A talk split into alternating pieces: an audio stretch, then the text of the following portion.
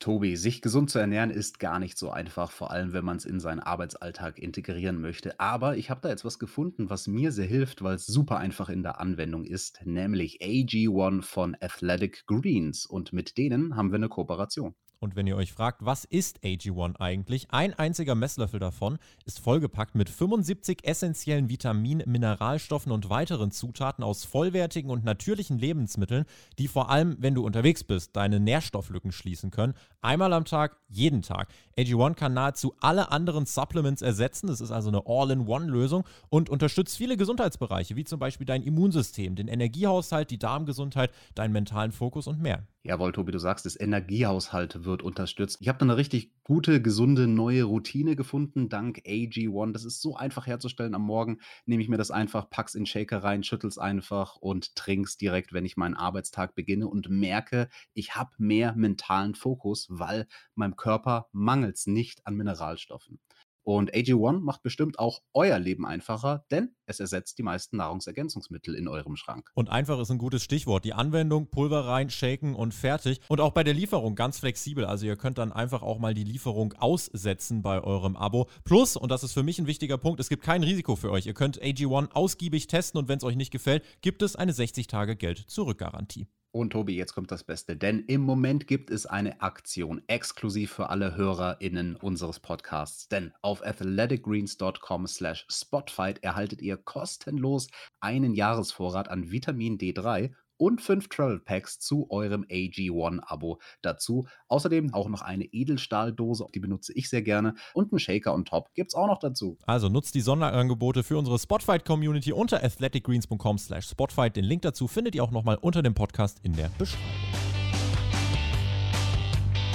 Neue Woche, neue Ausgabe Dynamite. Wir blicken auf alle Ergebnisse und Ereignisse zurück und bewerten die Show hört den Spotfight Wrestling Podcast mit der Review zu AEW Dynamite. Send Hook!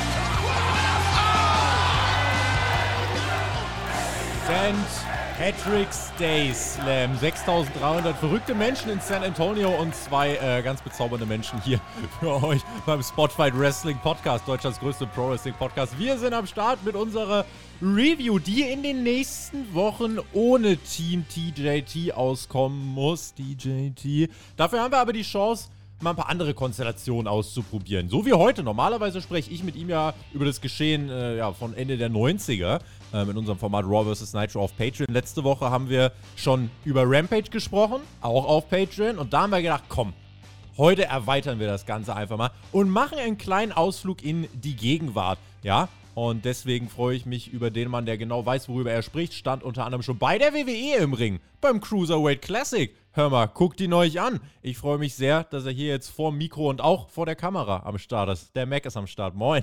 Da komme ich aus dem Jahr 97 hier mal wieder vorbei gehüpft. Oh, ja, bei Dynamite. Ist das jetzt schon soweit? Ist es jetzt, machen wir jetzt schon? Dynamite. Uh.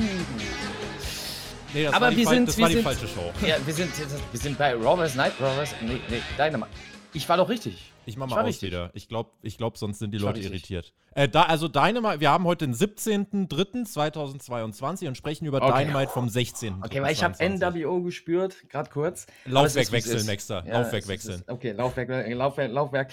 Ja, freut mich hier zu sein. Freut mich mal, den TJ zu vertreten. Jetzt alle, buh, nein, wir wollen TJT. Was will der denn hier? Den haben wir doch schon bei Raw vs. Nitro. Ja, jetzt bin ich hier. Macht euch auf was gefasst. Jetzt wird's witzig. Wir machen uns darauf gefasst, ob du diese Show komplett beerdigen wirst oder nicht. Sind auch gespannt auf eure Meinung zu dem, was hier kommt. Aber erstmal sind wir gespannt. Wir haben es in der letzten Woche nicht unterbekommen. Es gab ja zu Revolution, ja, gab es ja ein Tippspiel. Es war die drittletzte Tipprunde in diesem Jahr. Jetzt kommt nur noch äh, die beiden WrestleMania-Tage und dann wird ein Sieger gekürt. Und das Revolution-Tippspiel, das hat der Oliver gewonnen. Und der hat eine fantastische Grußbotschaft geschickt, die vom TJ verlesen werden sollte. Und da lässt sich der Thumbtack Jack natürlich nicht lumpen und lässt noch eine kleine Message da. Und äh, da, äh, TJ, äh, take it away, wir schalten da mal hin. Alright, Brother Friends und Sister Friends, es ist Zeit für die Großbotschaft von unserem Tippspielgewinner, dem Oliver. Ich will mal schauen, was er so schreibt. Bin schon gespannt. Der Oliver schreibt: Hallo, liebes Team TJT. TJT. Erstmal, wow, ich habe gewonnen. Kann es kaum glauben, aber es ist so. Ich möchte mich bei euch allen bedanken für die jetzt schon jahrelange Unterhaltung vom gesamten Spotfight-Team. Und ich möchte allen ein Dankeschön sagen. Jedem im Podcast-Team, jedem Schreiber, jedem Sprecher und jedem Cutter und allen, die ich vielleicht vergessen habe zu erwähnen. Danke. Oliver, danke von uns auch an dich. Ich habe nachgedacht über die Frage von Tobi aus dem letzten Wrestling Talk mit Chris Melzig und Johnny, nämlich wer kann Roman Reigns den Titel nach Lesnar abnehmen? Und für mich ist das ganz klar TJ. Garantiert kann er das, wenn er wieder in den Ring steigen würde. Hm, never say never. Da das aber leider nicht passiert, könnte vielleicht noch zu 95% unser lieber Damek es schaffen. Danach wird es knapp, an vernünftige Herausforderer zu kommen. Das ist meine Meinung dazu. Macht bitte weiter so. Ihr seid die Besten und ich bin der Oliver. Lieber Oliver, vielen Dank für diese liebe Grußbotschaft. Er schreibt am Ende noch: PS, TJ, wann spielen wir wieder Red Dead Redemption 2 zusammen? Naja, wenn der Maxter mich mal wieder einlädt in die Duddle Connection und damit zurück, Brother von Maxter, zu dir und zum Tobi. Danke dir, TJ. Und danke auch nochmal an Olli für äh, die lieben Worte äh, an das Team. Äh, Red Dead Redemption, ja, Maxter. Äh, ja, du, und der, du und der TJ, wann gibt's das mal wieder in der Duddle Connection auf Twitch? Ist natürlich jetzt äh, das Ding, so im Allgemeinen, äh, mhm. DJ. Äh, also es war so, äh, nein, TJ, ich sag's dir offiziell jetzt hier auch nochmal, obwohl das hier gar nichts zu suchen hat, aber egal. Ich sag's dir, du bist herzlich eingeladen, wir machen das wieder. Ja. Wir machen das wieder, wir machen das wieder. Und Tobi, du musst auch irgendwann mal machen. Wir, wir können auch. wieder Fall Guys spielen oder so. Ja, Vielleicht auch mal. Machen wir auch mal. Aber erstmal reden wir über Dynamite. Ach. So sieht's aus. Äh, wir reden erstmal über Dynamite. Äh, doch der Hinweis, also falls ihr euch fragt, Max da auf Twitch. Tobi, hast du nicht auch was von Twitch erzählt? Ja, ja, das, das halbe Team ist auf Twitch. Der Herr Flöter, also, der Per, der Mac, äh, meine Wenigkeit. Der TJ hat gesagt, wir haben alle kein Leben. Äh, das muss man jetzt dann auch einfach mal so hinnehmen. Aber, aber er will Red Dead Redemption spielen, scheinbar. Ja, ne? Ja, ja, äh, ja. Gibt gar keinen Sinn, was der labert. Ja? Ähm, wir werden übrigens heute Abend dann tatsächlich auch nochmal streamen, äh, twitch.tv slash textet. Da äh, gibt es vielleicht auch ein bisschen noch Dynamite-Talk für diejenigen, die es interessiert. Da könnt ihr vorbeischauen. Jetzt, Max, da tatsächlich AEW Dynamite. Und wir starten mit einem Heyo von äh, Jim Ross. Wir haben unser Tribute ja auch die Woche schon rausgehauen an den Late Great Scott Hall. Und dann heißt es, it's all about the boom, Maxter. Ich weiß, du bist jetzt kein Riesenfan von Adam Cole. Das war diesen 6300 Fans in San Antonio gelinde gesagt egal. Ja, das ist allen egal. Das soll auch allen egal sein.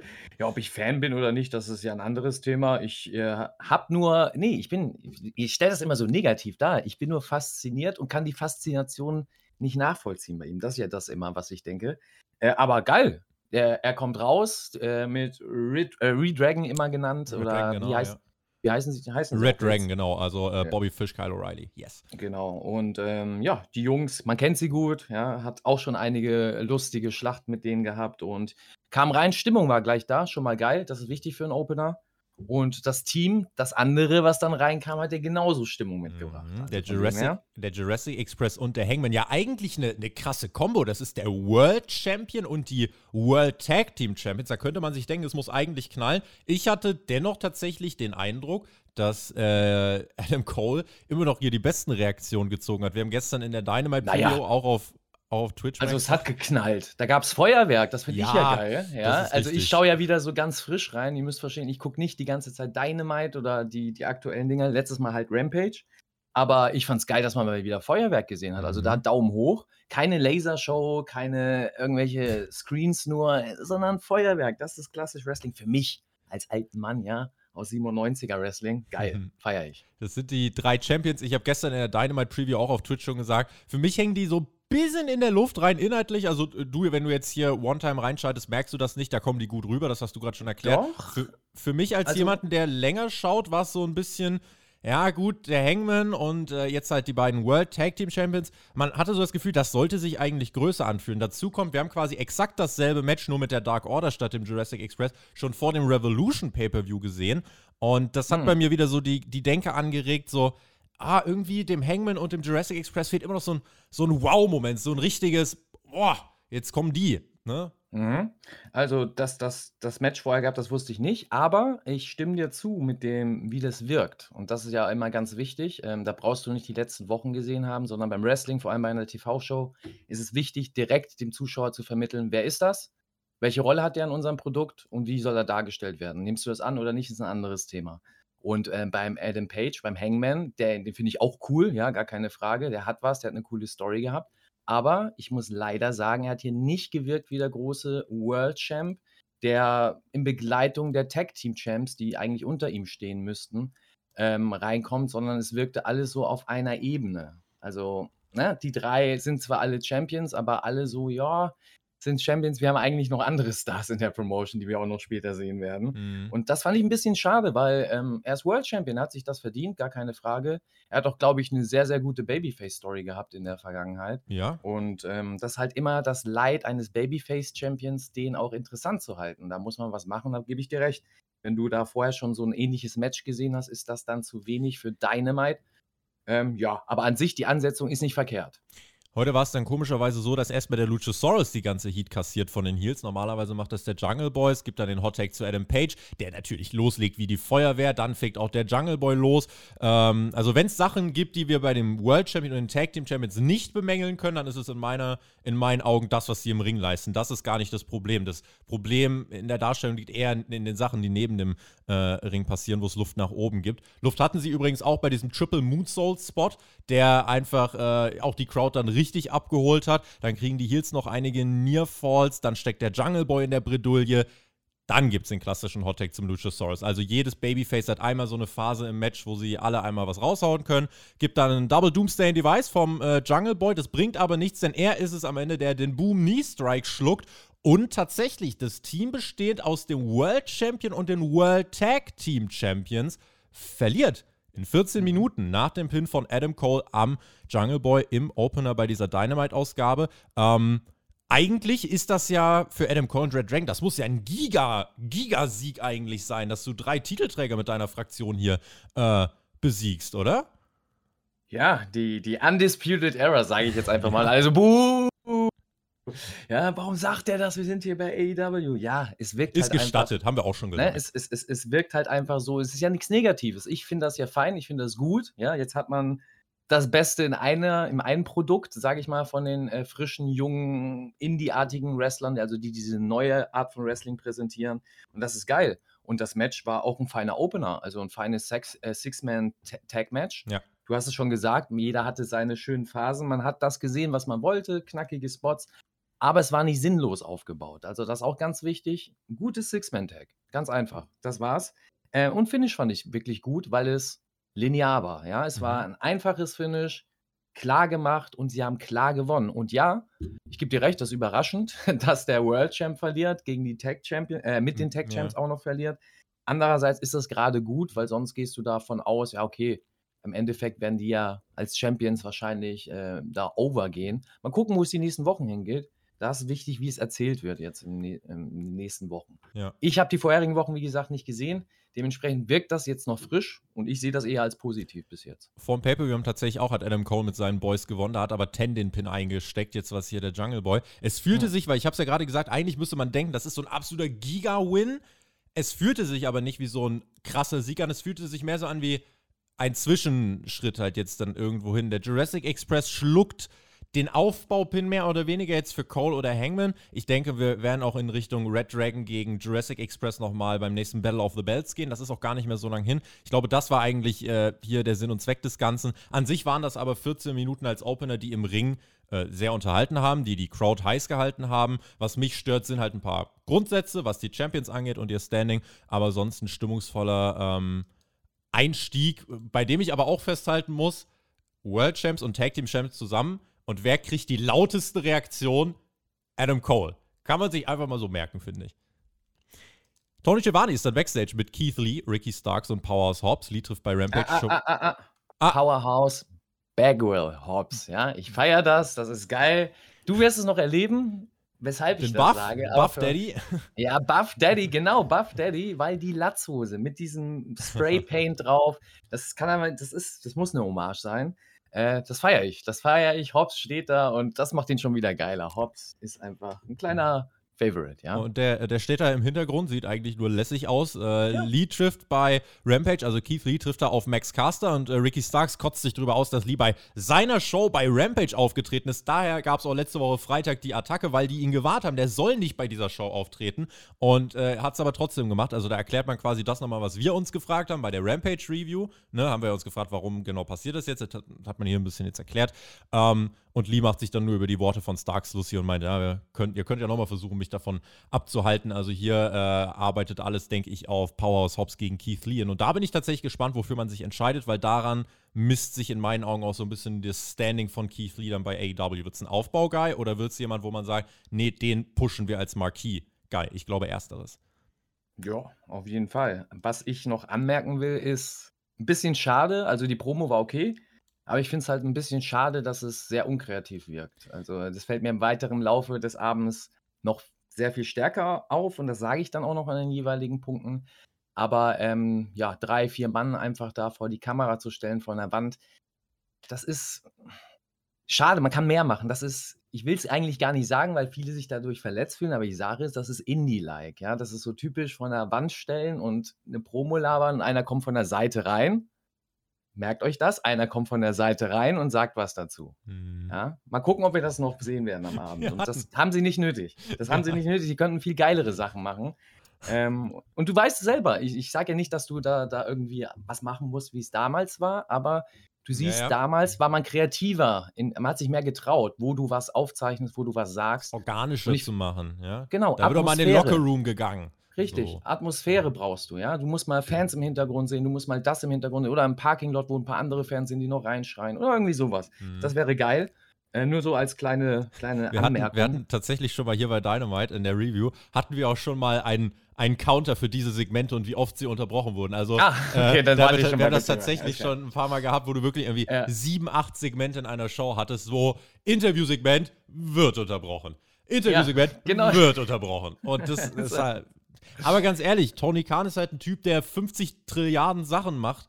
Äh, ich meine, da werfe ich ihm jetzt halt gar nicht vor, dass er das dann nicht kreativ aber bis das, zum das Ende denken kann. Aber das da, genau, Produkt. das darf nicht der Gradmesser sein. Da Richtig, muss er sich ja. Leute holen, die solche Backstage-Segmente dann einfach ein bisschen anders strukturieren können. Yes. Wir haben dann ein Videopaket. Der, er macht es ja eigentlich auch. Also er holt sich ja Inspiration aus, aus der Attitude-Ära, aus den frühen 2000ern und mhm. sonst wie. Ähm, bei den Matches vor allem und bei den Storylines, aber nicht so wirklich dann bei dem Drumherum. Da kann er noch ein bisschen ja. besser, genau. Ein bisschen besser machen. Videopaket ja zu Chris Statlander, die sich abschminkt, ist jetzt kein Alien mehr. Uh, uh, sie wird Mensch. Sie wird Mensch. Bin ich mal gespannt auf diese Transformation. Und, ähm, aber sie hatte ja noch Schminke im Gesicht, also ist sie dann Ein bisschen noch, aber sie war dabei, die abzumachen. Achso, sie war, okay. Ja. Also ist sie noch in der Transformation Ja, genau. Okay. Abschmink, äh, Andromeda, Anti-Andromeda-Transformation. Ja, so sieht's Was aus. Was meinst du, wird sie denn Mensch oder wird sie ein anderes Wesen? Sie wird, sie wird wirklich der Mensch Christina Stadlander. Christina Stadlander. Nicht schlecht. Finde ich gut. Christina Stadlander. Klingt auch nach so einem gescheiterten Nitro-Charakter, kann das sein. Ja, das ist, könnte auch An der Seite von Berlin oder so, Christina Stadtland. Christina und Berlin. Da. Geil. Ah, machen wir weiter mit Brian Danielson. Der macht sich auf den Weg zum Ring mit William Regal. Den zeigt man kurz, mm. der setzt sich dann zu den Kommentatoren. Natürlich fantastisch. Auch der Entrance von Mox, das hier mal wirklich äh, mal zu Beginn der Show, ne, finde ich zumindest, das Zeichen, AW kann große Namen raushauen. Und das Krasse ist, in, bei dieser Show hatte ich das Gefühl, du hattest viele große Namen aber jemand wie Kenny Omega, jemand wie CM Punk war zum Beispiel gar nicht da. Also da siehst ja, du, es gibt schon, auch gar nicht. Es gibt die andere, die die Reaktionen ziehen. Ne? Im Opener zu Adam Cole und hier hat es jetzt Mox und Danielson mit richtig lauten Reaktionen und das äh, Und Regal so auch noch. Genau. Also der kriegt ja auch. Du hast ja diese Fanbase bei AW, diese smarte Fanbase, also wird auch ein Regal gefeiert wie mhm. ein aktiver Superstar, sogar noch mehr. Und ähm, brauchst du nicht. Also das hat mir auch, das hat es mir auch gezeigt. Also bis jetzt fand ich die Dynamite wirklich gut. Die hat mich echt erstaunt, also wie frisch das wirkt. Und vor allem durch diese neuen Gesichter, mhm. durch diese Mainstream-Gesichter, durch diese Pro-Wrestler, kommen wir gleich im Match nochmal zu, die jetzt auf einmal da sind, ja, die sich zeigen und die, finde ich, bis jetzt bei Dynamite auch geschickt eingesetzt werden äh, mit anderen Wrestlern und jungen Wrestlern, wie wir jetzt sehen, mit den Best Friends, die jetzt auch noch dazukommen. Da werden wir uns vielleicht ein bisschen in die Haare kriegen. Kommt drauf an, aber wir gucken mal. Der Gegner oder die Gegner von John Moxley und äh, Brian Danielson waren Wheeler Yuda und Chuck Taylor. Und wir haben im Stream gestern schon gesagt, alles über fünf Minuten wäre hier zu lang gewesen. Danhausen, Orange Oh. Cassidy und Trent waren auch wieder mit am Ring. Lie- Liebe geht raus. Also, das ist meine große Kritik an diesem ganzen Segment, Match, Ja. wie auch immer. Das wäre auch meine große Kritik gewesen. Das musst du in ganz schneller Zeit beenden, ähm, weil du hast sage ich gleich noch was zu. Aber noch mal ganz kurz, bevor wir ins, aufs Match gehen zum Entrance. Nur meine persönliche Meinung, aber ich finde es so schade. Ich finde nicht, dass Wild Things zu Moxley passt. Ich weiß, da werden jetzt einige sagen, "Ugh."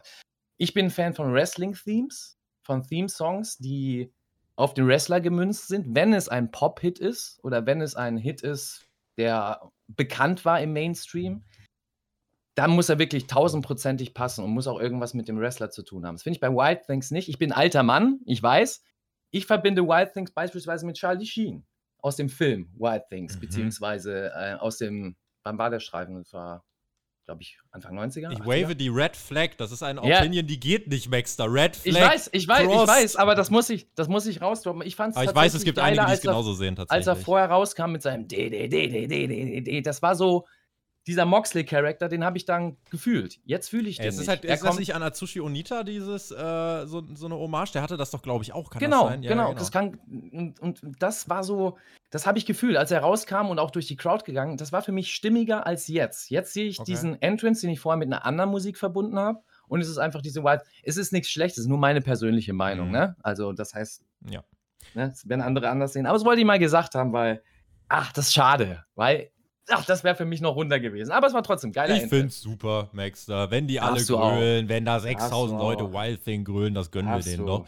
Ich habe äh, gerade schon gesagt, alles über fünf Minuten wäre zu lang gewesen. Screw you, AEW. Ich verstehe nicht, was ihr wolltet. Also, sagen wir es anders. Im Nachhinein wusste ich, was ihr wolltet, aber äh, pf, ja, hätte es, ich hätte es insgesamt einfach ein bisschen anders gemacht. Es gibt direkt zu Beginn die Attacke von Mox und Danielson und ich wollte hier partout nicht aufs Brot geschmiert bekommen. Guck mal, wie gut die Best Friends mit Moxley und Danielson mithalten können, weil Mox und Danielson, die haben sich jetzt gegründet, die müssen jetzt alles wegrasieren. Damit die wirklich direkt ganz hier oben stehen, müssen die da durchsausen wie durch eine Krauternte. Haben sie aber nicht gemacht, denn ja, es gibt den dominanten Start von Mox und Danielson und ja, insgesamt, sag ich mal, sind sie auch 70-30 in der Offensive, aber das Match läuft. Und es läuft. Und es läuft. Und hier noch ein Haltegriff. Und dann, no joke, gibt es tatsächlich auch ein bisschen Offensive von Wheeler Yuta, die zu einem Nearfall führt, der in diesem Moment von keinem Menschen gekauft wird, weil niemand auch nur im Ansatz hier daran geglaubt hat, dass die gewinnen. Niemand hat geglaubt, war das- dass, dass die, äh, dass die äh, Best Friends hier irgendeine Chance haben. Und deswegen macht es in meinen Augen keinen Sinn, das Ding hier letzten Endes zwölf Minuten zu strecken, was man aber gemacht hat. Das mag im Ring nicht schlecht gewesen sein. Ähm, auch das Finish dann, die dritte von Danielson, äh, der, oh Wunder, dann äh, Judah den Kopf eintritt und Moxley mit dem Bulldog-Choke machte das Ding dann zu. Das wäre in fünf Minuten gegangen. Und ganz ehrlich, dann gib Wheeler Judah statt irgendwie drei Minuten Offensive, gib ihn 30 Sekunden Offensive in fünf Minuten. Wenn das richtig gemacht ist, finde ich, kann es immer noch einen Eindruck hinterlassen. Aber so denke ich mir im Endeffekt, kannst du dir das angucken und sagst, naja, Mox und Dennis sind das neue krasse Tag-Team. Zwölf Minuten gegen eine B-Version der Best Friends. Hm, finde ich jetzt äh, ja doch nicht so beeindruckend. Und da denke ich mir, mü- müssen die, wenn man die wirklich als absolutes Top-Notch-Ultra-Team etablieren möchte, müsste man mehr machen. Wir reden gleich über das, was nach dem Match passiert ist. Das relativiert es ein bisschen. Ich verstehe, was man damit wollte, bin aber dennoch der Meinung, das wäre halt viel kürzer gegangen. Ja, im schlechtesten Fall yes, gebe ich dir recht. Denkt der Zuschauer dann, ja, gut, dieses knackige, neue, spritzige Team, was jetzt Gas geben soll, ja, was jetzt, ich wollte jetzt schon sagen, das Schleimige, ja, wirklich, nein, aber äh, das, das ist es ja gar nicht, weil die haben jetzt ziemlich lang gebraucht für die Best Friends. Ähm, ich weiß, wo man damit hin wollte. Ne? Mhm. Ich sag mal, erstmal, das positive Match fand ich okay. Die Zeit war viel zu lang, aber das Match an sich, die Story war okay, vor allem wegen dem Regal-Kommentar. Weil Regal war für mich wichtig. Er hat mir nicht Storyline erzählt. Er hat mir das erklärt, was da passiert. Und für mich war da wichtig, da zu erkennen, dass da die Story dahinter ist: AEW needs more professional wrestlers. Wir haben Wrestler und wir wollen jetzt hier aufräumen. So, das ist die Grundstory erstmal. Wird mir im Ring aber nur teilweise erzählt. Mir wird das erzählt durch die Dominanz. Heißt, ähm, das war mehr als 70-30. Es war ein dominantes Match der Veteranen, die den jungen Wrestler kaputt machen, den etwas erfahrenen Chuck Taylor aus dem Match nehmen und den jungen Wrestler weiter kaputt machen. Der junge Wrestler ist aber nicht so ein Jungspund, der nichts drauf hat, sondern das ist einer, der kann einstecken während dem Match und kann immer weiter einstecken während dem Match und kommt immer wieder zurück. Das wollte man erzählen. Die Fans haben das aber überhaupt nicht angenommen, gebe ich dir vollkommen recht, weil du ja schon von Anfang an diese Aufteilung hattest und sie ziemlich viel gezeigt haben. Also das hätte, wie du sagst, viel besser geklappt. Du hast gesagt, ähm, es hätten fünf Minuten gereicht und es wäre vielleicht genauso gut gewesen. Ich glaube sogar, es wäre eine bessere Erzählung für Wheeler Utah gewesen. Hätte er drei Minuten vollen Pfund aufs Maul bekommen, hätte dann ein, zwei schöne Aktionen zeigen können und gar keine akrobatischen Höchstleistungen, sondern mhm. ein, zwei Aktionen, wo der Fan dran glauben wehrt. kann, boah, ja. Der kämpft nochmal zurück, der wehrt sich. Ja. Und dann, ja. ja. das, was dann danach passiert. Ja. Ähm, das wäre viel größer gewesen, als ihn weil im Endeffekt verliert er, ja. Und wenn du einen 10 Minuten kämpfen siehst oder 20 Minuten kämpfen siehst, er verliert trotzdem im Endeffekt. Außer er ist schon ein Superstar auf der gleichen Ebene, dann hast du diesen Austausch und dann willst du auch die Skills sehen. Und das ist mhm. eben das Ding. Bin ich bei dir. Man hätte es kürzer äh, halten können, wäre es besser gewesen. Es war nicht schlecht. Nee. Ähm, vor allem mit diesem Afterbirth danach. Ähm, aber ja, fürs Match an sich Ne, nach, dem Match, äh, nach dem Match holt man dann Wheeler Yuta zurück in den Ring. Der äh, will dann den Handshake äh, von William Regal oder er reicht William Regal die Hand. So, was hat Regal mit Mox und Dennison gemacht, als er reinkam? Batz. Und was macht er jetzt mit Wheeler Yuta? Open Hand Slap. Batz. Aber auch wirklich nicht, nicht ins Gesicht, aber hier, Hals. Ja, ja, das ist ein Professional Slap. Ja. ja das und, ist ein ordentlicher Slap. Und zwar ein richtiger. Und Yuda geht nicht zu Boden, rennt nicht weg, sondern äh, begehrt auf. Und man merkt dann auch die Crowd, dann hat sie verstanden, ah, okay im Match ging es ja schon sehr viel um Wheeler Yuta. Chuck Taylor war einfach nur da. Äh, jetzt sollen wir Wheeler Yuta channen, das haben sie auch gemacht. Und unter dem Gesichtspunkt verstehe ich, wo man hin wollte. Wir sind uns aber beide einig, das wäre halt auch in einer kürzeren Art und Weise gegangen. Ähm, und jetzt meine persönliche Kritik an der Sache ist halt, dass ich Wheeler Utah einfach nicht so krass fühle. Der war jetzt immer da, der hat sich weiterentwickelt im Ring. Mir fehlt bei ihm einfach also das Segment jetzt hat ihm ein bisschen Persönlichkeit gegeben, aber insgesamt fehlt mir bei ihm komplett die Ausstrahlung. Also ich denke mir die ganze Zeit, muss er wirklich der Erste sein, der jetzt von diesem Stable so mit hochgezogen wird? Was ist mit Danny Garcia? Was ist mit Lee Moriarty? Wie sie alle heißen? Finde ich, die hätte man vielleicht eher in so einen Spot bringen können, dass die jetzt ja, dann quasi in das Stable ich. reinkommen, statt ein Wheeler Yuda, mit dem ich jetzt persönlich eben nicht viel anfangen kann. Rein objektiv betrachtet, ähm, ist das vom, vom Aufbau her, kann man das so machen, wenn man sich dazu entscheidet, wir wollen jetzt Wheeler Utah pushen und sehen, äh, sehen in ihm was. Äh, mich interessiert dann auch sehr eure Meinung da draußen. Schreibt uns gern, äh, ob ihr Wheeler Utah in so einem Spot seht oder nicht. Und dann äh, gucken wir mal, wie sich es weiterentwickelt. Ja, haut das gerne mal raus. Würde mich interessieren, weil, äh, guter Punkt von dir. Äh, für mich ist das kein Unterschied, ob Wheeler Utah, Daniel Garcia oder wen hast du noch genannt? Lee Moriarty zum Beispiel noch. Lee Moriarty, die sind alle mir nicht wirklich bekannte Leute, ja, mhm. sagen wir es mal so. Und ähm, das sind für mich auch nur Wrestler und ähm, oder, oder AW-Wrestler. Genau, deswegen, also dass die persönliche in, diesem, in diesem Roster. Ja. Und ähm, das Ding ist, ähm, gebe ich dir recht, wenn du da gar keine Connection findest. Ähm, ich finde, man muss dem Zeit geben. Ich finde, jetzt fängt diese Story an. Und genauso wie bei den anderen, die du genannt hast, war das für mich heute auch bei Dynamite, dass ich viele gesehen habe, also von den AW jungen Wrestlern oder frisch reingebracht, die ich vorher nie aktiv oder auch nicht als Kollegen kenne. Ähm, und wo ich mir denke, ja gut, ich lasse mich da einfach mal drauf ein und schau mal, wo die Reise hingeht. Und das glaube ich ist jetzt auch bei Wheeler Utah erstmal der Fall. Da muss man einfach mal abwarten, was da erzählt wird, weil ich glaube, jetzt wird so ein Cut gemacht bei ihm. Das sieht man ganz deutlich. Äh, ich sehe dahinter mehr. Ich sehe auch, woher der Gedanke kommt und das, äh, warum man Regal in dieser Position hat. Mhm und was Regal auch will, was er bewirken will, mit den jungen Wrestlern, die mehr sind als nur, sage ich mal, spektakuläre Akrobaten, sondern in denen vielleicht auch noch ein bisschen mehr Pro-Wrestler schlummert. Und ähm, seid mal gespannt. Ich bin auch gespannt. Mich hat das tatsächlich ein bisschen angefixt, die Storyline. Ist auch mein persönlicher Geschmack, ja. wo ich sage, ey, das ist eine coole Grundlage, und da sage ich später auch nochmal was zu, realistische eine kreative Grundlage, ja genau, eine kreative Grundlage, die realen Fakten, also die Taten, Tatsachen zu nehmen, worüber die Welt spricht, worüber man Business spricht, worüber auch Fans sprechen und das in Storylines zu verpacken. Und das ist gut. Das kann man machen. Tony Schiavone Backstage bei FTR. Die haben letzte Woche Tully Blanchard in einem Backstage-Segment gefeuert und die Young Bucks schneiden vorbei und sagen: Ihr könntet den besten Manager holen, den es gibt. Ihr könntet den Best There Is holen. Und ihr hättet keine Chance. Ihr wärt nur zweite Geige bei AEW. Habe ich Habe hab ich da was rausgehört? Oh, das wäre natürlich, äh, das wäre natürlich Hammer. Also der hat ja schon den AEW so World Title eingeführt, Bret Hart. Den sagen, jetzt hier an der da. Seite von FTA. Äh, why not? Hallo? Bret Hart. Füttert, füttert auch genau wieder die Fanbase. Man weiß das ja über das Twitter-Business, äh, wie FTA zu Bret Hart steht und was da schon für Shoots gab und wie darüber. Also, das ist, das ist halt geil. Ähm, ja, das war das Coole wieder dran. Ich möchte nochmal dran erinnern, ja, die Atmosphäre in solchen Promos und wo es drumherum ist. es war halt wieder dieses geile Setup. Das gleiche steht ja. mal wieder vor der Kamera und diesmal kommen die Young Bucks halt so. Ich frage mich halt immer, also wie jetzt auch als Fan, wie, wie, Frage an euch, wie seht ihr solche Segmente denn? Ähm, also hinterfragt ihr das nicht, dass dann immer einer, also direkt von der Seite, aus der Seite. Ich glaube, die Handlung steht halt im Vordergrund, nicht das Setting. Aber grundsätzlich kann man sich schon hinterfragen, wie ist das da? Laufen die da zufällig vorbei oder so? Ich verstehe Ja, schon, also das ist halt immer, und die tun ja immer überrascht und mhm. gucken ja aber in die Kamera. Das ist halt so für mich immer, naja. wo ich so denke, warum? Mach ja. das doch einfach wieder ein bisschen anders. Ja. Naja, egal. Wir gehen weiter.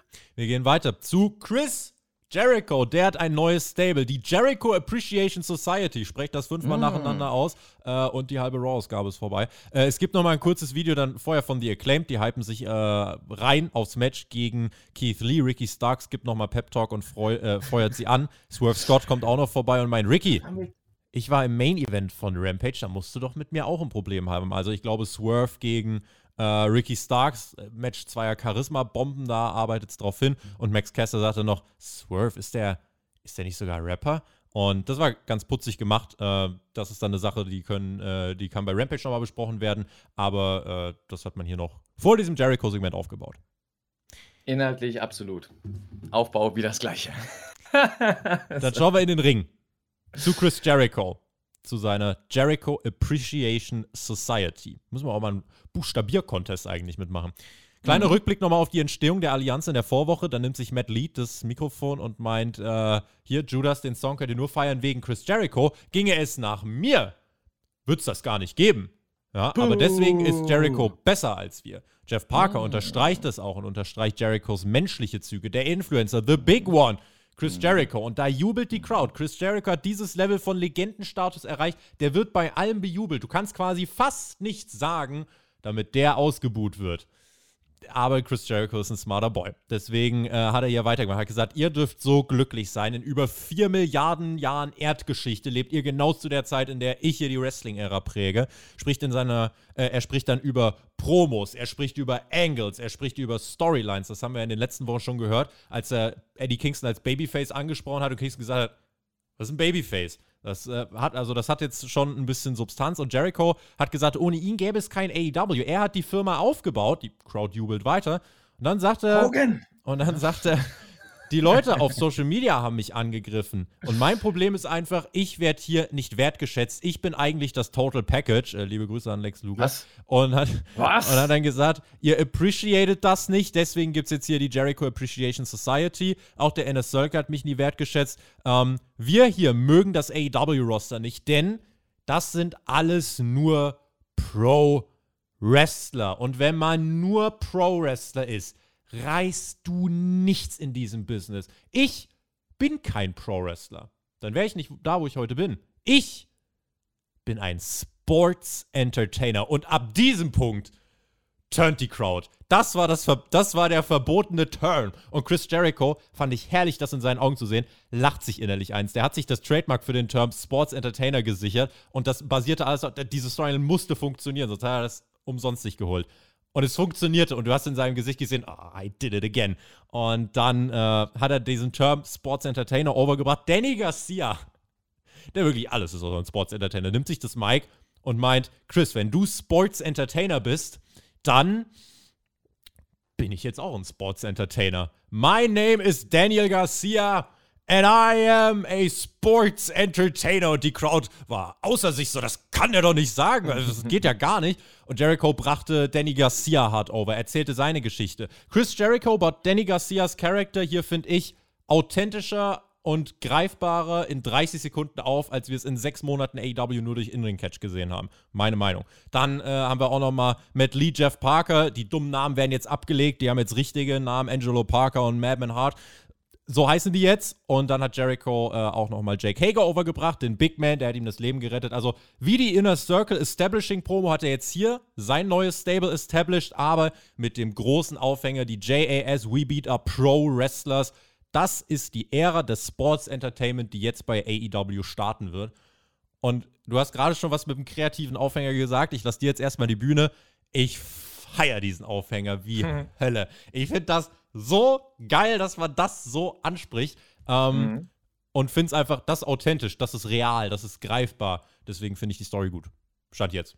Perfekte Story für die perfekte Zielgruppe. Genau, wie du sagst, das ist schon lange in den Köpfen. Da haben auch schon andere äh, vom Pro-Wrestlern geführten Podcasts aus Amerika drüber gesprochen, über diese Idee, wo das hingeht. Und jetzt macht das. Jetzt, jetzt zieht er das durch und es klappt. Es klappt genau bei der Crowd. Man weiß, wie man die Leute füttert, man weiß, womit man sie triggert. Super. Für mich eine super gute Promo, da alle Charaktere dargestellt wurden und für mich erklärt wurden. Ganz wichtig. Mhm. Ich habe es ja vorhin schon gesagt, ich gucke da nicht die ganze Zeit rein und ich schaue jetzt mal wieder Dynamite und ich habe eine perfekte Erklärung gekriegt zu allen Charakteren. Ähm, ganz wichtig für mich, als Jericho rauskam mit diesen Charakteren, dachte ich, oh, Jericho hat chillt jetzt mit so einer Mid-Card-Crew rum. Interessant, mal gucken, was die jetzt machen. Und durch die Promo wurden mir alle Charaktere erzählt, erklärt und ich bin jetzt total offen für diese neue Gruppierung und denke mir, ja gut, mal gucken, wo die hingeht, was die machen. Auch die Darstellung von Jericho ist authentisch, weil es ist aus dem Leben gezogen. Ja, man stellt ihn als Messias dar, ein bisschen Midlife-Crisis, Rockstar, der sich feiert geil. Die Leute ja. feiern ihn trotzdem. Du sagst es. Es gibt genug Fans, die ihn feiern. Es gibt auch genug Fans, die ihn feiern, so ein bisschen belächelnd feiern, aber die ihn trotzdem feiern deswegen. Das ist geil. Das ist ein cooler Charakter. Er nimmt es an, er spielt damit und das schätze ich beim Jericho, dass er auch die reale Kritik im wahren Leben, die er, die er kriegt, dass er die verarbeitet und mit ins Wrestling nimmt und die dann umsetzt. Und das macht er hier. Das ist ein elementarer das Grund, um. dass der sich seit Jahren, dass es immer wieder schafft, Richtig. sich weiterzuentwickeln, weil er Richtig. auf das hört, was kommt. Genau, und er stellt sich nicht hin wie andere, die dann sagen, nee, ich bin aber so oder versteht meinen Charakter oder was weiß ich was, ja, die trotzig sind, sondern er, er spielt damit und das ist smart und das muss man mal sehen. Nicht umsonst ist er so lange dabei. Egal, jeder hat Auf- und Abphasen. Jetzt ist, glaube ich, wieder so eine Aufphase bei ihm er sieht gut aus, er sieht wieder wesentlich fitter aus, ja. Die Haare hat er in einem neuen Style fresh gemacht, ja. Und äh, die Storyline, wie du sagst, ist wichtig und cool. Ähm, scheint sich rauszukristallisieren, dass es Pro Wrestler gegen Sports Entertainer. William Regal und Co. Geht. gegen Jericho und Co. oder was? Wahrscheinlich. Oh. Ich, dachte, ich, ich dachte anfangs, dachte ich eher William Regal und Co., also Brian Daniels und Moxley nehmen es erstmal mit den, sage ich mal, mit den Indie-Wrestlern so auf und fügen, führen die neue Rollen ein, dass sie dann weitere Wrestler werden. Aber jetzt sieht es aus, die Sports Entertainer später gegen die Pro Wrestler vielleicht. Also ist alles möglich, das ist interessant, man kann spekulieren. Was denkt ihr? Haut gerne mal raus. Double or nothing so denkt, und dann schön, schön so ein Wargames-Match oder so. Oh, oh, Könnt, oh. Könnte alles sein, ne? Also finde ich auch gut. Ist eine gute Promo gewesen und wie du sagst, ähm, hat er sein Stable jetzt etabliert, hat mhm. es erklärt und das willst du haben. Das Fantasy-Booking kann heiß laufen. Also hier gibt es ja wirklich 100.000 Möglichkeiten und ich habe richtig Bock drauf. Äh, ich habe richtig Bock drauf. Ich finde den Aufhänger finde ich einfach gut. Ähm, auch einfach das so aufzugreifen. Pro Wrestler allein reicht nicht, ihr müsst Sports Entertainer sein. Äh, was natürlich gegen vieles geht, was AW so macht. Da heißt die Devise eigentlich immer erst Pro Wrestling, dann Inszenierung, dann das drumherum. Liebe Grüße an die Backstage-Segmente, liebe Grüße an den Jurassic Express und den Hangman, ne? Äh, wo, wo und natürlich ja mit einem Augenzwinkern, beziehungsweise auf der zweiten Ebene mit dem großen Diss, sage ich mal, der WWE. Natürlich, ja typische WWE-Wrestler, die ja Sports Entertainer sich nennen. Und ja. der, sage ich mir mal, Die Hard AEW-Fan, der mag das ja gar nicht. Ja, deswegen guckt gemerkt. er ja AEW. ja, und dementsprechend, ja, das ist cool. Ja. Da spielt man sehr, sehr smart mit. Finde ich dann auch super, dass man das thematisiert. Und mein Takeaway war, ich glaube, Daniel Garcia wird so brutal von diesem Stable profitieren. Ich gucke mir einfach nur an, Sammy Guevara, der ist innerhalb von zwei Jahren beim Inner Circle, hat er auch sein eigenes Ding jetzt gemacht.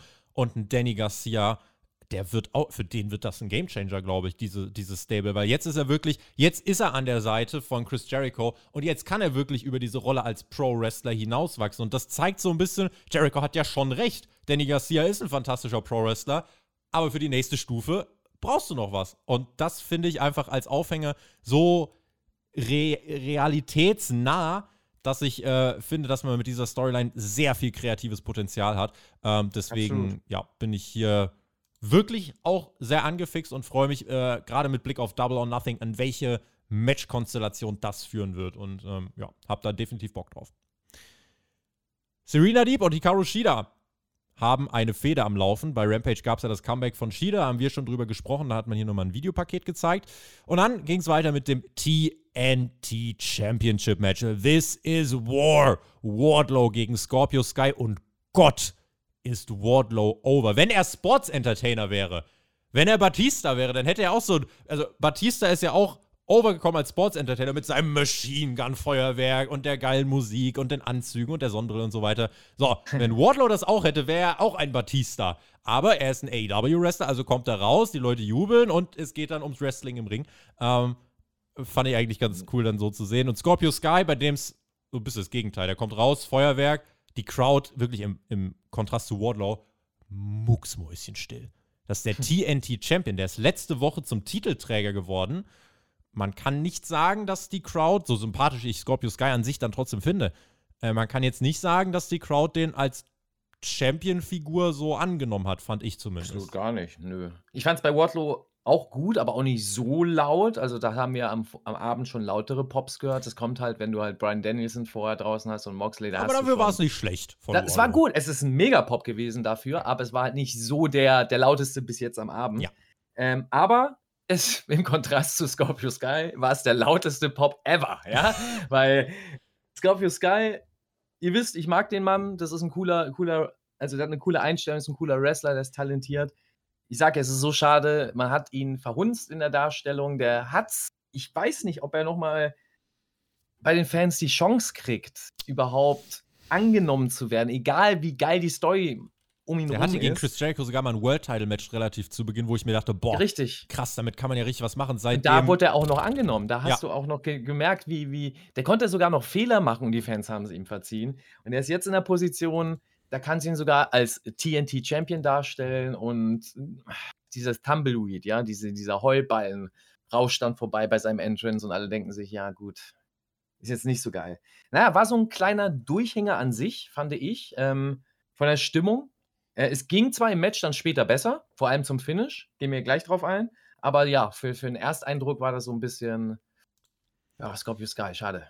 Das American Top Team steht am Ring, Dan Lambert hat den zweiten TNT-Gürtel dabei, das sieht auch ganz lustig aus. So, und um jeden TNT-Titel ging es dann Kannst du mir das nochmal erklären? Ja. Warum gibt es immer noch zwei Titel? Weiß ich nicht. Also ist damals passiert, weil es, es gab einen Interims-Titel, weil Cody mit Covid ausgefallen ist. Sammy hat dann den Interims-Title gewonnen gegen Dustin Rhodes beim ersten Battle of the Belts. Dann gab es ein Vereinigungs-Ladder-Match, das hat Sammy gewonnen, hat beide Gürtel abgehangen und ja. seitdem gibt es zwei Gürtel. Weil man. Ja, warum hat er nicht. Also okay. Es sind ja zwei gleiche, also warum hast du dann nicht. Nicht ganz. Einen? Der eine ist äh, mit vielen kleinen Pailletten und so weiter, der andere Gut. ist mehr mit so einem Rot, aber. Aber vom, vom Grunddesign. Ja. Es ist nicht so, dass du wie damals bei Jericho den nein, World nein. Heavyweight Belt hast und den WWF Belt, also deutlich ein Unterschied. Ja, hm. ja es, ich, ich finde es ein bisschen ist eine Kleinigkeit. macht den Titel, ja, es macht den Titel aber so, so, wie soll man sagen, wenn du zweimal den Titel da hast, der eine Titel wird von einer Comedy-Manager-Figur getragen, das macht den Titel so nicht wirklich wertig. Mhm. Weißt du, was ich meine? Titel ist für mich immer was, das solltest du darstellen wie, wie was Prestigeträchtiges, wie was, was Großes. Trophäe, ein, Schmuckstück, Juwel. Genau, das will das, das, das Größte, was der Wrestler haben kann, laut mhm. Story. Das ist das, was er, was er, was er erreichen will. Und wenn du das dann halt so, naja, Egal, persönlicher Geschmack wieder. Wardlow ist der Gewinner des Ladder-Matches beim Pay-Per-View, deswegen kriegt er hier dieses TNT-Title-Match. Ähm, immer wieder Wardlow-Chance direkt zu Beginn. Äh, hat er auch das äh, mit dem Top-Team dann relativ schnell zu tun. Legt sich mit Page Van Zandt an und entscheidet sich erstmal seine, seine, seine Brüste zu flexen, der alte Boy. ich, oh ja. Ich gut lachen müssen. An sich, an sich, das habe ich gefeiert in dem Match. Er ist lustig. Ja. Er feiert sich selber und er muss auch beim Posen, achtet mal drauf, äh, er muss sich auch immer selber dabei mhm. beobachten. Er guckt nicht in die Crowd, sondern er guckt sich selbst an und guckt dann, ah, cool wie ist der Flex? Ja, das ist geil, das ja, ist lustig. Ja. Das ist immer, wieder, immer wieder dann diese Warlord-Chance. In der Werbung muss er dann ein bisschen sellen, dann gibt es das Comeback, wenn wir aus der Werbung wiederkommen. Das macht natürlich allen Sinn der Welt. Und mit jeder Minute dachte ich mir mehr, oh, es wäre eigentlich echt cool, wenn er den Titel gewinnen würde, weil die Crowd halt natürlich zu 100% auf Wardlaws Seite war, wenn Scorpio Sky irgendwas gemacht hat. War es nicht mehr krasses Buh, sondern eher so. Und das ist halt so dieses, dieses entscheidende Etwas. Es gibt die Powerbomb Symphony, die soll starten, die kommt auch. Die Crowd will mehr. Los, mehr Powerbombs. Also das Gimmick, das hat auch voll eingeschlagen. Und dann Crowd, die, die Crowd steht dann auch komplett. Und Dan Lambert greift ein, Sean Spears kommt heraus, also Wardlow komplett abgelenkt. Und auch der Referee denkt sich, oh, da muss ich aber ganz schön was machen. Und wer rennt aus dem Publikum rein? Es ist MJF. Der kommt rein, schubst Wardlow gegen den Ringpfosten. Und im Ring Scorpio Sky nur noch der Einroller, also gar nicht mal das verloren? Dann, Bitte? MJF, was hat denn der da verloren? Hat er was verloren? Wahrscheinlich, wahrscheinlich den Ring. Wahrscheinlich den Ring. Ring Weil er kam Schale? rein, er hat, er hat ihn gegen den Ringpfosten geschubst. Und dann stand er da kurz und hat irgendwas auf dem Boden gesucht, bevor er sich dann den der Ring abgeschrieben Ja. So, und ich denke so, hä, was sucht denn der jetzt? Eine Kontaktlinse? Was ist da los? Ja, das, Wardlow gegen den Ringpfosten gedotzt und Scorpio Sky fand ich ein bisschen doof, dass der einfach abstauben kann, dass der nicht wenigstens nochmal seinen Finisher zeigt oder so, sondern staubt einfach ab äh, und, und geht dann, auch ja. da wieder das Denken. Das ist wieder das Denken. Ähm, man will den Wardlow schützen, dass er nicht durch einen Finisher klar verliert, indem er eingerollt wird. Im Endeffekt ist das meiner Meinung nach ein falsches Denken. Hm. Das macht ihn nicht stärker, bloß weil er eingerollt wird und verliert. Er hat trotzdem verloren. Im Endeffekt steht trotzdem auf dem Zettel später, Scorpio Sky hat gewonnen als Champion. Und der Fan erinnert sich nicht an das Match, an die einzelnen Aktionen. Deswegen, ja, schade. Lief, lief, lief vom Booking aber genauso, wie wir es erwarten konnten, Maxter. MJF kehrt zurück und kostet Wardlow den Titel und damit auch ganz spannend. Äh, Du Spoiler. CM Punk kommt nicht, aber MJF nach, der, Nieder Uh. nach der Niederlage gegen Punk beim Pay-Per-View ist. Wer ist der Erste, der nach dem Pay-Per-View wieder direkt in der Fehde im Fokus steht? MJF. Deswegen lasse ich auch nicht das Argument gelten, der Punk-Sieg hatte MJF gesch äh, geschädigt oder so. Äh, gar nicht. Diese Fehde von? Wardlow MJF äh, hat man jetzt hier quasi Ja. eingeleitet. Wer sagt sowas? Kommt vor. Ja, also äh, die ganze Fehde schon, allein schon die Ansetzung hat MJF so viel gebracht, mit CM Punk ein Programm zu haben, ja, und danach, egal wie er da rausgegangen das ist Quatsch, wenn man sagt, das ist schlecht. Egal. Äh, Wardlow, ähm, Scorpio Sky war mein Durchhänger-Match. Ähm, tatsächlich, weil äh, Match war nicht sonderlich spektakulär. Das Match an sich, Leistung der Jungs, keine Frage, ist gut. Die können das, die wissen, Mhm. was sie tun. Äh, aber das Match war nicht sonderlich spektakulär. Aber dafür gab es auch keine diepe Match-Story, wo du jetzt denkst, oh, da bin ich jetzt so drin.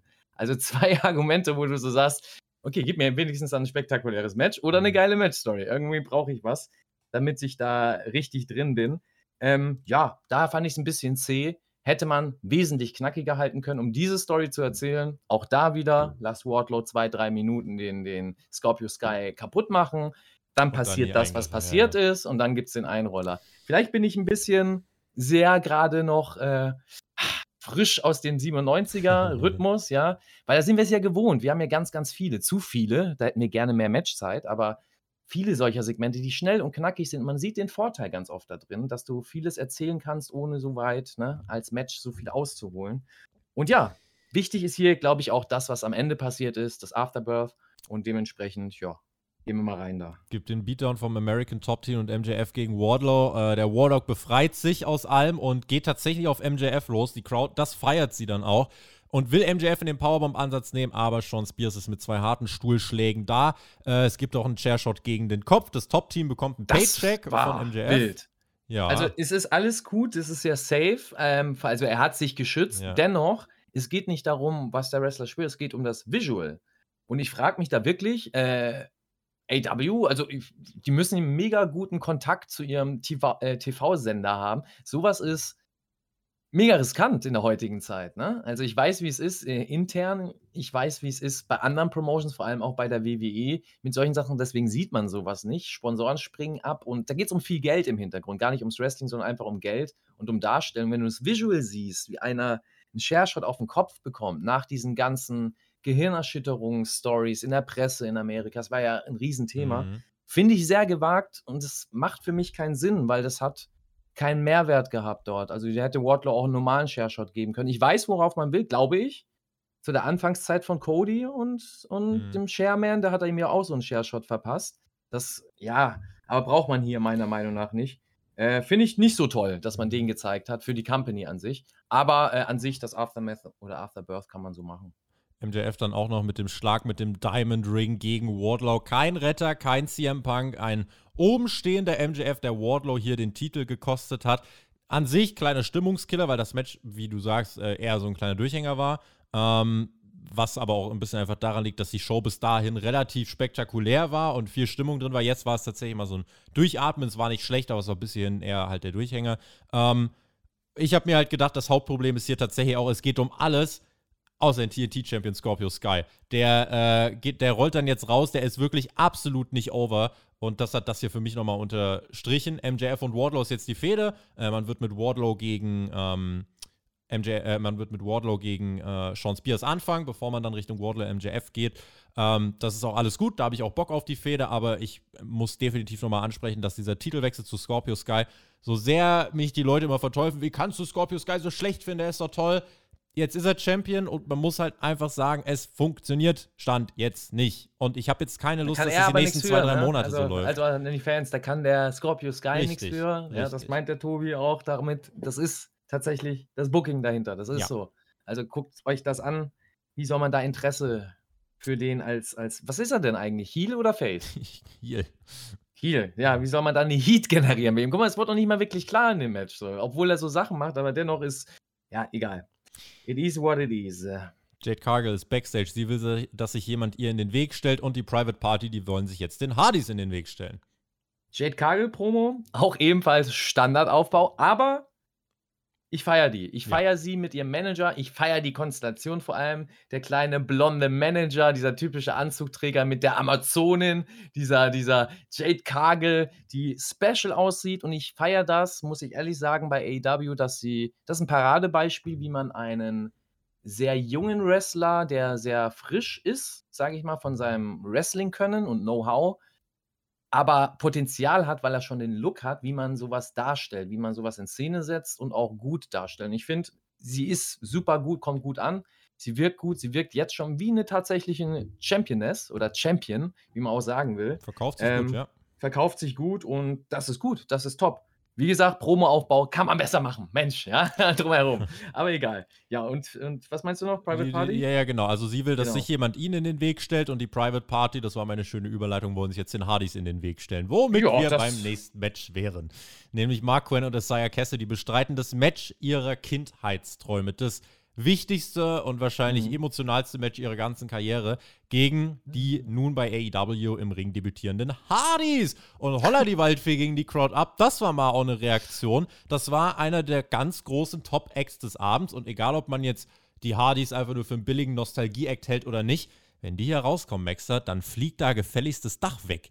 Ja, das sind halt absolute Superstars. Auch in dieser, auch in der Hardys-Konstellation halt, ne? Mhm. Als Matt Hardy so alleine, das klappt nicht so. Mit Jeff schon besser, aber die Hardys sind halt die Hardys. Das ist, wird immer so sein.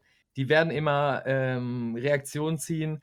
Ich fand es noch so ein bisschen zum Schmurzeln, weil Jeff Hardy mit seinem Facepaint rauskommt und ich so ein bisschen, ist jetzt nicht böse gemeint, aber so ein bisschen Flashback hatte an TNA-Zeiten, weil da hat er ja hauptsächlich das Facepaint auch getragen und das war ja so eine Zeit, wo er so ein bisschen wilder war, sagen wir es mal so, mit Sting in einem ganz bekannten Match und ja, sehen wir noch Sting, weiß ich nicht. Naja, die Gegner waren dann aber auch noch äh, wichtig, deswegen. Mhm. Die Private Party Ah. hier als Gegner im Ring. Ich glaube, man wird sich jetzt hier einfach durch ein paar Dream-Matches mit den Hardys durchmogeln und dann, in meinen Augen, sollte man dann früher oder später als, äh, auf Jeff nochmal als Einzelakteur gehen, aber das äh, werden wir zu gegebener Zeit nochmal besprechen. Matt Hardy Mhm. löschte und Jeff Hardy, ja, nur sein Eintaggen ließ die Crowd halt abgehen. Es gab die Trademark-Manöver. Also, wer jetzt hier gedacht hat, wir kriegen ein revolutionäres, krasses äh, Match, nein, das war ein Hardy Boys-Match, aber im Endeffekt haben sie Genau das wollte die Crowd aber, das hast du gesehen. Die wollten ihre Spots sein, die wollten, äh, wie Hardy äh, dann über den Rücken von Matt in die Ringecke springt. Im Endeffekt, das hat man alles gemacht. Äh, Private Party kriegt pünktlich zur Werbung ein bisschen Heat. Nach der Werbung äh, trommelt die Halle für, das, äh, für den Comeback-Spot von Jeff Hardy, der den Hot-Tag dann bekommt. Äh, offene Schlussphase, die Private Party kriegt nochmal Near Falls. Ähm, den aber keiner in der Halle gekauft hat. Liebe Grüße an Wheeler Yuda und Chuck Taylor. Und ähm, dann, ja, gibt es eben diesen großen Hot Tag. Es gibt kurz äh, den Moment, wo man dachte, oh, was sollte jetzt nicht die Senten kommen, wo Jeff nur einen Splash zeigt, aber äh, gehörte wohl alles noch irgendwie mit dazu. Und letzten Endes, am Ende äh, ist es dann der Double Twist of Fate und die Swanton Bomb, wo ich mir so dachte, krass, es muss halt wirklich nicht immer ein 630 durch den Tisch sein. Es kann halt auch eine verflixte Senton einfach nur sein. Wenn die stark aufgebaut ist, da kann sich AEW in dem Fall tatsächlich bei WWE bedanken. Wenn die gut aufgebaut ist, reicht das halt auch einfach. Ja, und dann muss es nicht immer krasses Spektakel sein. Sieg für die Hardys in zwölfeinhalb Minuten. Auch hier könnte man jetzt sagen, ist es zu lang gegangen. Äh, Wäre bestimmt auch vier, fünf Minuten kürzer gegangen, sehe ich ein.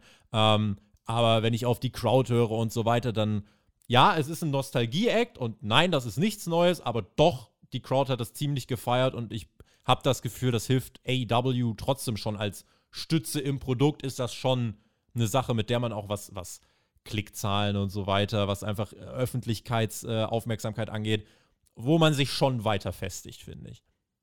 Ich kann es eigentlich nur unterstreichen. Du hast mir all das genommen, was oh. ich hätte sagen können dazu. Ähm, ja, einzige kleine Sache noch mit dem zu lang bin ich auch bei dir voll und ganz. Äh, man hätte dadurch ein paar Schwächen vermeiden können. Man merkt, finde ich, hier und da, dass ein Matt Hardy im Moment zumindest nicht mehr ganz bei 100% ist. Es ist halt einfach so. Ähm, und das kann man, sage ich mal, kaschieren, indem man das Match knack knackiger hält. Aber sonst, absolut, bin ich deiner Meinung. 47 mit Hardy schon, Mensch. Boah. Ja, es hat nichts mit Alter zu tun, sondern mit der körperlichen Verfassung. Ja, es gibt Menschen mit 47, die, denen merkst du das nicht an. Es mhm. gibt andere mit 47, da denkst du, oh mein Gott, der ist erst 47. Ja, es ist halt so. Ähm, und Matt Hardy finde ich, ähm, ja, das sehe ich schon deutlicher und ich glaube auch der Fan merkt das, dass er eingeschränkt ist in seinem In-Ring-Dasein, sage ja. ich jetzt mal so. Ne? Party nach dem Match wird vom AFO unterbrochen. Andrade, Butcher, Blade, Jose und das Bunny waren am Start. Doch wer verhindert den Beatdown? Es waren Darby Allen und Sting. Und auch Sting. hier war die Crowd einfach heiß. Ja? Hier war Sting am Start und Jim Ross sagt, Mensch, die Crowd schon wieder, they cover on glue, so ungefähr. Und dann stehen die Hardys mit Darby und Sting im Ring, Aber draußen buh. Butcher, Blade, Private Party und buh. Andrade. Was ist denn mit Butcher und Blade passiert? Tja. Der Butcher, der Blade, Hat sich ausgebutchert. Ja? Ist nicht mehr Butcher, der kommt ja gar nicht mehr hier reingebutschert mit seinem Butcher-Outfit und The Blade und Bunny gibt es ja auch gar nicht mehr. Ausgebutschert. Ja, ja, ja, ja, ja, ja, Es sieht hier sehr stark danach aus, dass es in Richtung Eight-Man-Tag geht. Darby, Sting und die Hardys gegen AFO äh, rechne ich damit, dass das dann jetzt kommen wird. Und dann aber tatsächlich auch die Hardys gegen Darby und Sting als nächster Zwischenschritt. Das ist das, was man hiermit aufgebaut hat. Die Hardys als Nostalgie-Act etabliert. Ähm, ja, das AHFO kann eigentlich jetzt hier verlieren und darf sich dann gern auflösen. Ist, ist, ist, ist okay so. Ich kann dazu nicht viel sagen. Ich habe nicht viel von deren Story mitbekommen, aber Besser Eindruck haben das. sie jetzt nicht. Besser ist das. Durch das Segment hinterlassen. Äh, ich war, doch, Eindruck stimmt gar nicht. Sie haben Eindruck, ich war schockiert. Der Butcher zieht deine Butcher, deine Butcher-Outfit wieder an. Ist das unglaublich. Machen sie den Butcher kaputt? Schnell, ich glaube das nicht. Schnell weiter. Mit Lederjacken und Sunglasses, Leute. Denkt da ist NWO oder was? was ist da los? Schnell weiter. Hey, hey, hey. Zu AEW Rampage. Da trifft Darby Allen auf den Butcher. Außerdem Layla Hirsch gegen Red Velvet sowie das House of Black gegen Bear Country und Fuego del Sol und Keith Lee gegen Max Caster. Und ich denke mir die ganze Zeit, Freunde, Send Hook! es wird langsam echt mal wieder Zeit, oder? Ja. Weißt du Wo Bescheid? ist der? Er hat beim Pay-Per-View gewonnen. Steht 6-0. Bei Rampage war er nicht. Nee. Bei Dynamite wohl auch nicht. Frech ist das. Finde ich mhm. frech. Naja. Lass uns über den Main Event reden, Maxter, von dieser Show. Main Event. Thunder Rosa gegen Britt Baker, Steel Cage Match um den AEW Women's World Championship Titel. Und dieser Käfig, kurz bevor wir über das Match reden, das ist jetzt nicht so ein so ein kleiner Käfig, also so als Worker, wenn du davor stehst, da hast du wahrscheinlich schon Respekt davor. Ne? Wie ist ja, das bei dir mit Höhen und so? Sehr, sehr, ich bin ein Höhenmensch, also ich bin ein Adrenalin-Junkie. Dennoch, äh, selbst ein kleiner, in Anführungszeichen, Käfig ähm, hat schon einen Eindruck. Ich kenne das ja, auch wenn ich kein Gimmick-Matches-Fan bin, stand ich auch schon in einigen Gimmick-Matches, unter anderem auch im Käfigschlachten. Ah ja. Und ja, das ist, äh, ist schon eine Höhe, definitiv. Und das ist nochmal eine ganze Nummer mehr. Da ist ja fast wie so ein eine Mischung zwischen Hell in the Cell mhm. und Steel Cage, also so ein großer Käfig einfach. Sieht geil aus. Ähm, ist auch gut von den Maschen, fand ich. Das war nicht so, dass du von der Kamera so ein Visual hattest, das sich zu sehr ablenkt. Was ich ganz, ganz Die wichtig Maschen fand. waren nicht rot, so wie beim Hell in the Cell. Warum auch immer das hm. da eigentlich so Beispielsweise ist. wie beim Hell in the Cell. Es gab auch schon andere, auch bei ja. der WCW damals, Matches. Ei, hör auf. Ei Gott. Ähm, aber ja, das war, äh, ist eindrucksvoll. Definitiv. Ja. Vor allem die Ladies in einem Steel Cage Match oder. Das erste Mal. Wie, wie ja. nennen sie das? Äh, ja, ja, Steel Cage, Match. Ja, ja, Doch, genau. Steel Cage Match. Man muss ja immer aufpassen. Jeder nennt das ja heute anders. Ja, das ist ja immer wieder Trademark und da. Ja, ja. Schon. Naja, ähm, ja, ist schon, ist schon krass, so eine Ansetzung. Und auch der Entrance dann von Thunder Rosa, Special Entrance mit so einer weiblichen Mariachi-Band. Äh, dann kommt sie ja raus in ihrer Heimat. Mhm. Ist auch anders over. Schade, dass TJ nicht da ist. Wir müssen jetzt mal Daumen drücken, dass äh, Rosa den Titel gewinnt, damit wir es in den nächsten Wochen machen können. Oh, Aber ja. ab diesem Der Moment, ab diesem also, Moment, Maxter, Heimat, 6300 Leute, äh, Steel Cage Match, Main Event, Titelmatch. Eigentlich äh, für Thunder Rosa doch die perfekten Zutaten, oder? Es wirkte doch schon nach, liegt was in der Luft. Das definitiv sogar zu viel, aber das kann auch sein, dass ich da ein bisschen zu sehr von hinter dem Vorhang rausgucke. Ich habe dich auch Ich schon find gespoilert halt- vor ein, zwei Wochen, glaube ich, wie Ja. das läuft, aber Ja, auch. ich konnte es ne, dir sagen vor zwei Wochen, das war halt offensichtlich, aber Entrance, Entrance ist geil. Ähm, hat Britt Baker denn auch so einen schönen Entrance gehabt? Britt Baker hat eine Scott Hall Gedächtnis-Gear angehabt. Das immerhin. Und Ja, ansonsten, aber ihr stimmt. Entrance, ihr Entrance ist aber trotzdem, das war jetzt kein Special Entrance in dem Sinne, aber ihr Entrance macht trotzdem Eindruck. Ihr Entrance hat dieses Visual, wenn sie sich umdreht und hinter ihr das Zeug runterregnet, das ist schon cool. Ich rede gar, nicht- ich red gar nicht von ihr, sondern vom Entrance an sich. Und ja, aber ich glaube, das ist doch ein Standard Britt Baker Entrance. Die sind doch immer so, Ja. oder nicht? Ja. Und das fand ich so ein bisschen Spoiler-lastig, ja. Natürlich, war Weil ja du guckst klar. halt als Fan da auch drauf und denkst, okay, sie kam da jetzt rein mit so Mariachi, warum kam nicht Britt Baker mit irgendwas Special halt Ja, auch ja. rein, damit du so ein bisschen, aber vielleicht sehe ich da zu viel drin. Naja, wir werden es ja sehen, ob sie Mhm.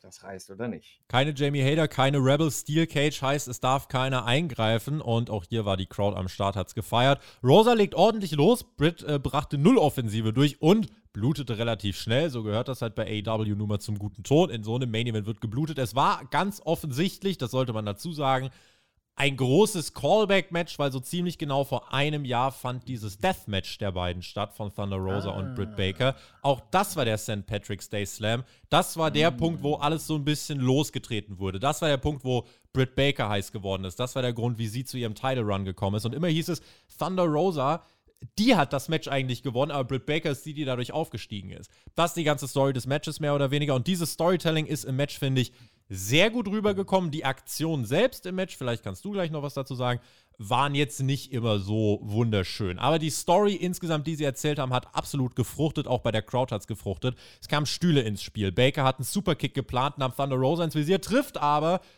den Referee. Der purzelt nach draußen und da gewinnt Rosa eigentlich schon das Match. Und damit wollte man so ein bisschen spielen, weil das beim Pay-Per-View auch passiert. Und da hat Baker dann quasi das Match gewonnen. Man wollte hier Spannung reinbringen. Ähm, es wurde eine Stuhlburg aufgebaut, die. Oh, Jesus Maria. Britt Baker baut sich so eine Stuhlburg auf, schön mit den Kanten nach oben. War. Das ist doch nicht geil, oder? Nein, definitiv nicht, nein. Nee, ist nicht geil, ist, ist halt so. Boah, aber also. Respekt, dass sie das geschluckt hat, aber so vom Top Rope da auf die auf die Stühle da drauf, also fände ich also müsste ich jetzt nicht so machen, aber das ja, äh, Eine, die, eine meiner häufigsten Aussagen ist, äh, auch als Pro Wrestler, für was? Ja, das muss man Für den. Nearfall. Für was? Ja. für den Nearfall.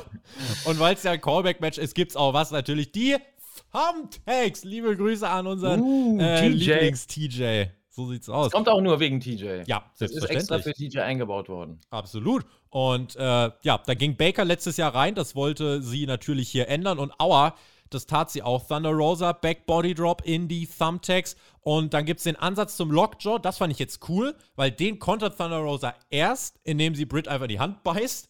Da will Britt die Hand wechseln. Dann nimmt sie die Hand und, und klatscht die mit einer Wucht in die Thumbtacks rein. Und das war halt einfach, das war ein Konter, den ich kaufen kann. Das ist ein Konter. Merkst du, da hat sich Ja. jemand Gedanken gemacht, wie kann ich jetzt am leichtesten verkaufen, dass ich ihre Hand kaputt mache? Hat man geschafft, würde ich sagen. Das Einfache, das Sinnigste und so kann es auch jeder nachvollziehen. Denkt, oh ja, das ist wild. Ja, fand Das ich. tut weh, sicherlich. Ja. Fand ich nämlich auch. So, dann nimmt Rosa Britt Baker und schmettert die mit einer Powerbomb in diese Thumbtacks rein. Britt rollt sich dann erstmal raus, ist, war komplett. Super äh, gemacht auch von Rosa, muss ich sagen, weil du ja sagtest, ich sag später nochmal was zu den Aktionen. Ja. Ähm, hier hat sie eigentlich äh, die Baker schön verloren in der Powerbomb vom, vom Momentum und hat das dann sehr professionell und smart gerettet, indem sie ganz einfach aufs Knie gegangen ist und quasi eine Powerbomb-Variation daraus gemacht hat, was auch JR gleich verkaufen konnte, was super durch die war. Thumbtacks hat es trotzdem Impact. Ne? Genau, und hat noch mehr Impact. Also, das war eine härtere Bombe für Baker, aber ja, es, äh, sah geiler aus. Ja? Das haben wir hier äh, geschafft. Da gibt es die Powerbomb. Äh, Britt Baker versucht sich nochmal zu wehren, versucht nochmal mit einem Stuhl irgendwie dagegen zu dotzen. Es ist eine Schlacht. Ja, es gibt die AW-Chance, es gibt den Fire Thunder Driver in die Thumbtacks. Und Aubrey Edwards, die mittlerweile als Referee nachgekommen ist, mit allem Einsatz, den sie hat, rollt sie sich in die Thumbtacks und wirklich zählt in den Thumbtacks eins, zwei, drei. Und wir haben einen neuen Women's World Champion. Thunder Rosa emotional überwältigt, schreibt sich eine Botschaft mit ihrem eigenen Blut auf die Brust und äh, beziehungsweise auf den Bauch. Wir haben eine Crowd, die eskaliert. Wir haben einen knallenden Steel Cage Main Event, der die Regentschaft von Frau Doktor beendet. Es regnet Konfetti.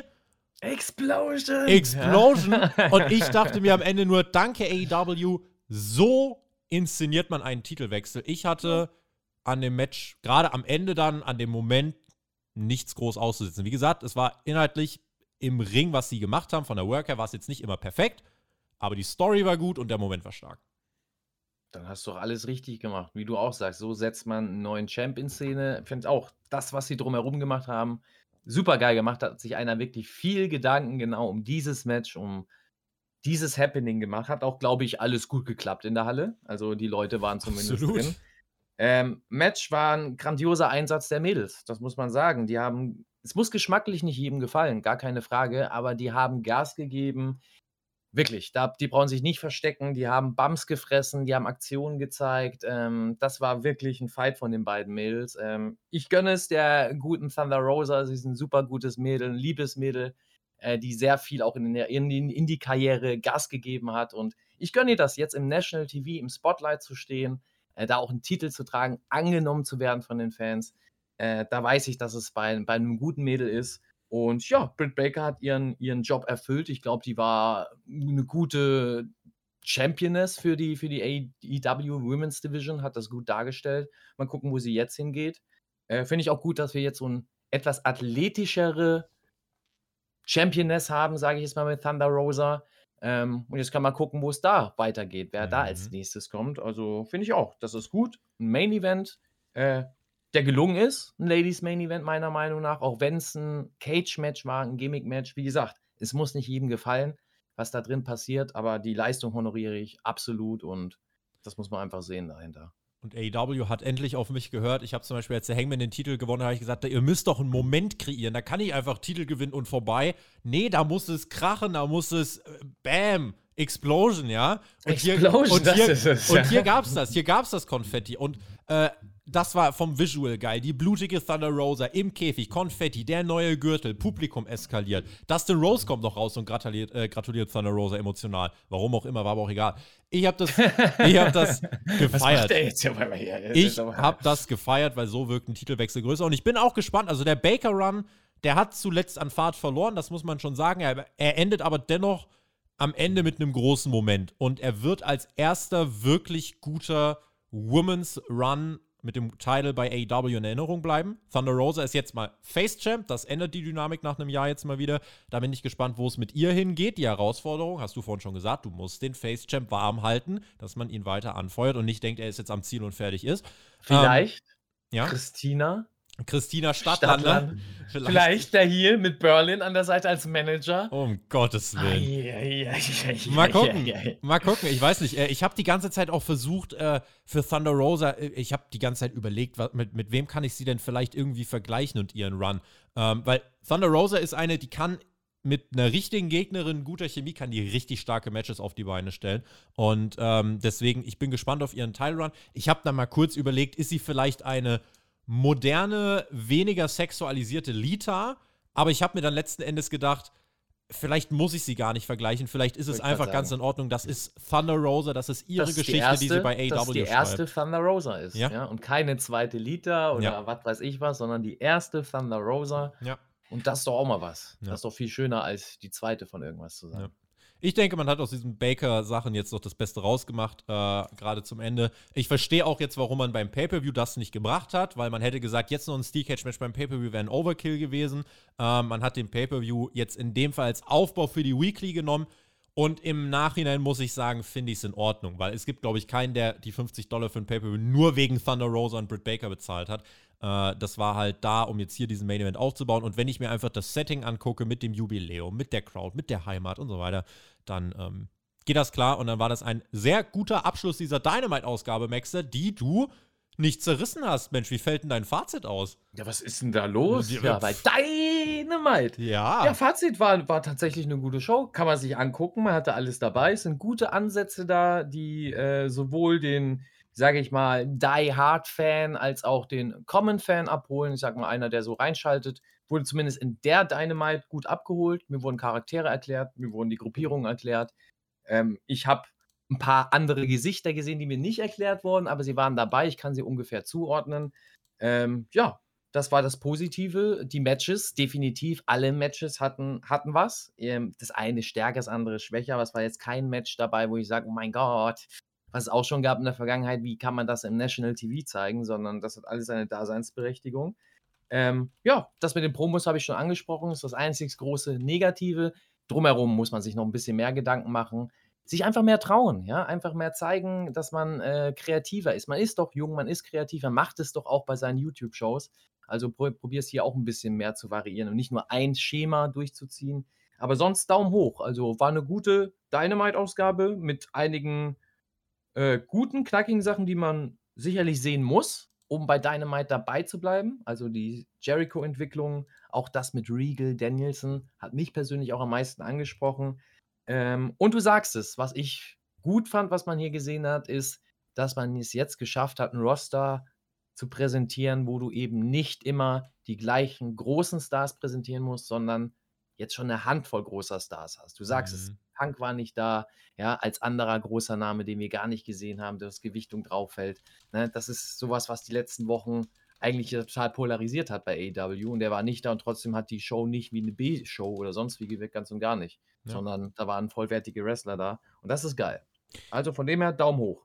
Gute Ausgabe von Dynamite. Ähm, spannende Entwicklung, bockstarke Crowd, ein paar Grundsatzprobleme. World äh, Champ, Tag Team Champ so ein bisschen verblasst fast als Acts in der Show. Ähm, MJF ist zurück gegen Wardlow. Natürlich offensichtlich im Main Event der Titelwechsel. Äh, wir haben kreative Storyline-Ansätze mit William Regal, mit Chris Jericho. Äh, wir sind über die Phase hinweg, in der die Shows nur okay sind, in denen nur verwaltet wird, sondern das war mehr als nur Basic. Das war mehr als nur Solid. Da waren definitiv drei, vier Highlights dabei, wo man wirklich sagen muss, guckt euch das an. Das lohnt sich. Und ich habe mir die Show in zwei Stunden angeschaut und äh, bereue nichts davon, sondern fand, das war eine Weekly, die kann man sich in voller Länge geben. Die hat delivered. Wir hoffen, diese Podcast-Kombi hat für euch auch delivered. Wir verabschieden uns damit nämlich von diesem, äh, ja, von dieser Review zu AEW Dynamite. Der Maxter, dem schiebe ich jetzt hier schön mal die Schlussworte in die Schuhe. Wir hören uns zurück- nächste Woche. zurück- Nein, nächste. Woche Montag. Hören wir uns äh, dann nämlich wieder bei Raw vs. Nitro. Bis dahin haben wir noch ein bisschen äh, Retro zu gucken. Wir sind am 21. Juli 97, glaube ich. Äh, da sind wir unterwegs. Da freue ich mich drauf. Und ähm, ja, in diesem Sinne, danke euch fürs Zuhören, fürs Zuschauen auf YouTube. Lasst uns gerne einen Daumen da, einen Kommentar oder eine Bewertung auf iTunes oder Spotify, wie ihr mögt. Ich verbleibe wie immer mit GW. Genieß Wrestling. Ähm, und bin damit raus und der Maxer hat die Schlussworte. Macht's gut. Ciao. war geil bei Dynamite. Hat Spaß gemacht, ja. Vielen lieben Dank, Tobi, dass ich da sein durfte bei Dynamite. Aber ich hau jetzt demnächst wieder ab zu Nitro. Vs. Nitro steht wieder an. Okay. Aber es war gut. Ich werde noch mal reinschauen, glaube ich. Ähm, ihr könnt ja mal schreiben, ob es euch gefallen hat, ob ich auch mal wieder vorbeischauen darf. Mir hat Spaß gemacht. Ich bin raus für heute. Macht euch einen entspannten Tag. Tuda. Lu.